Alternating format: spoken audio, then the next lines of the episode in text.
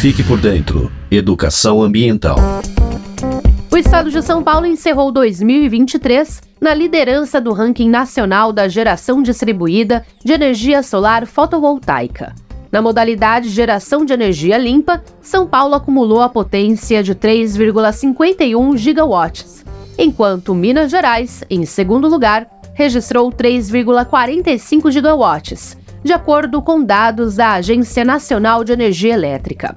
Na sequência do ranking da categoria, os demais estados da federação fecharam o ano com menos de 3 gigawatts de energia solar distribuída. A subsecretária de Energia e Mineração da Secretaria de Meio Ambiente, Infraestrutura e Logística, Marisa Barros, destaca que o resultado do ranking comprova o avanço de São Paulo na estratégia climática de mitigação. O Estado tem incidência solar adequada, um ambiente de negócios com regras claras e previsibilidade são fatores que tornam São Paulo o lugar certo para esses investimentos. A geração distribuída é quando consumidores produzem a própria energia com painéis solares, turbinas eólicas e outros meios.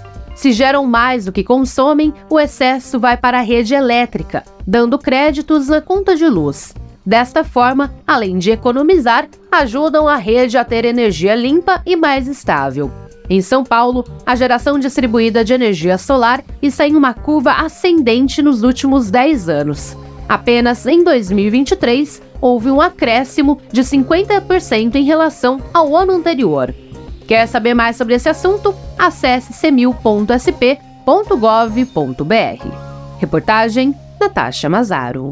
Você ouviu Fique por Dentro Educação Ambiental, uma realização do governo do estado de São Paulo.